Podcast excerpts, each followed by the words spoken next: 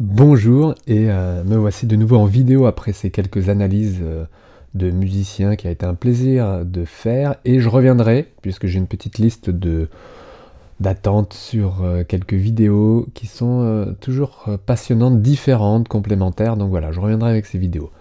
Aujourd'hui je souhaite continuer en vidéo, revenir vers vous un peu plus en vidéo pour aborder différents sujets, la douleur, doit-on dire non à la douleur? Évidemment, c'est un sujet un peu euh, ironique. Pour faire simple, le niveau de douleur n'est pas relatif au niveau du traumatisme.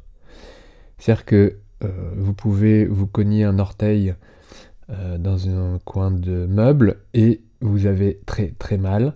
Peut-être que vous vous êtes fissuré une phalange, mais en tous les cas, vous avez très très mal et pendant quelques secondes, vous vous roulez par terre.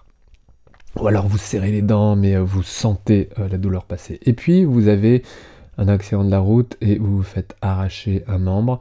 Eh bien, le cerveau va à ce moment-là gérer un court-circuit au niveau des émotions et vous n'allez pas euh, souffrir à la hauteur du traumatisme. Donc, c'est clair que la douleur est gérée au niveau central. Il y a des coupes-circuits qui vous permettent de supporter des gros traumatismes. Et au niveau euh, psychologique, c'est absolument la même chose.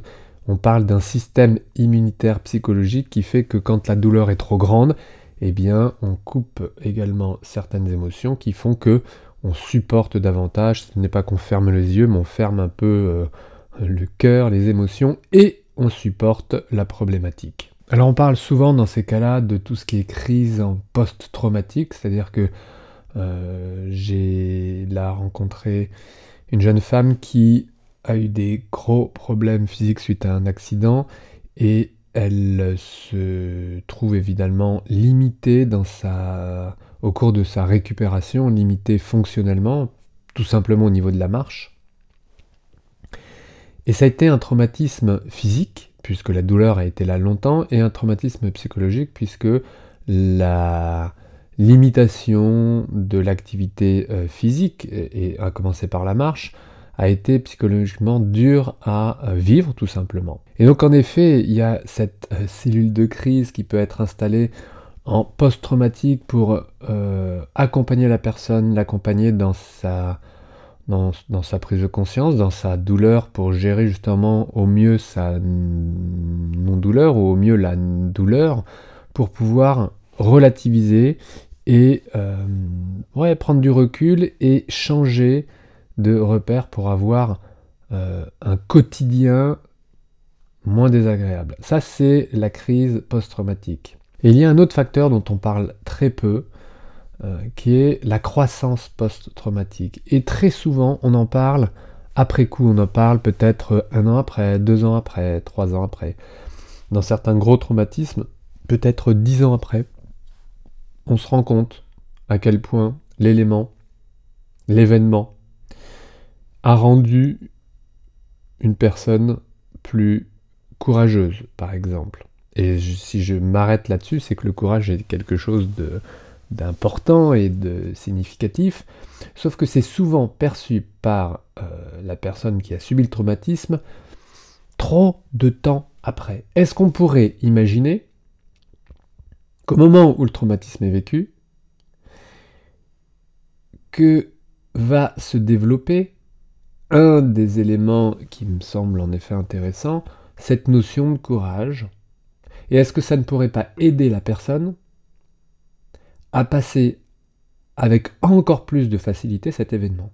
Et il y a donc ce qu'on appelle cette réparation euh, psychologique automatique, cette réparation qui va faire que euh, le traumatisme va vous apporter au final des bénéfices, des bénéfices, des changements de point de vue, une maturité, euh, quel que soit l'âge, qui va grandir encore un peu plus rapidement, se développer un peu plus rapidement. Et du coup, ne pourrait-on pas prévenir, en tous les cas, euh, se préparer à ce que chaque traumatisme, minime soit-il, ou aussi grand soit-il, soit finalement une, euh, une occasion de grandir et de devenir encore plus courageux.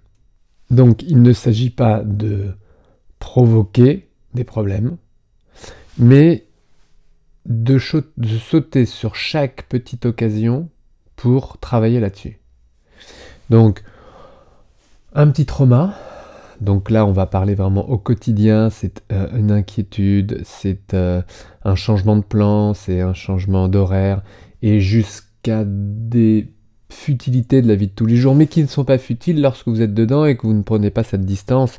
Parce que si on parle d'accidents, de limitations, de douleurs, de grosses douleurs lors d'un accident, évidemment quand on revient à une fuite d'eau ou à un problématique euh, vraiment, voilà, eh bien tout ça est, finalement relativisable.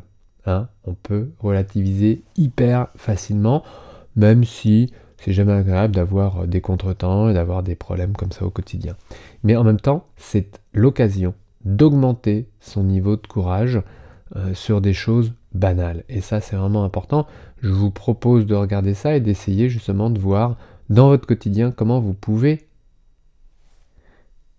profiter d'un traumatisme pour augmenter votre courage, le voir dès le départ au plus tôt et profiter de cette croissance post-traumatique. Cette croissance qui est, oui, vous avez regardé euh, peut-être l'essentiel dans votre vie, les choses plus fondamentales, et vous allez vous concentrer là-dessus plutôt que de vous arrêter sur des détails. Voilà, rien de très précis, et en même temps quelques idées, si vous voulez euh, les mettre euh, en, regard dans votre vie. Et puis, laissez-moi un commentaire si ce sujet vous intéresse, je le développerai davantage. Et on se retrouve de toute façon très vite dans la suite du système des demain probablement. Bonne journée, profitez bien et à demain. Ciao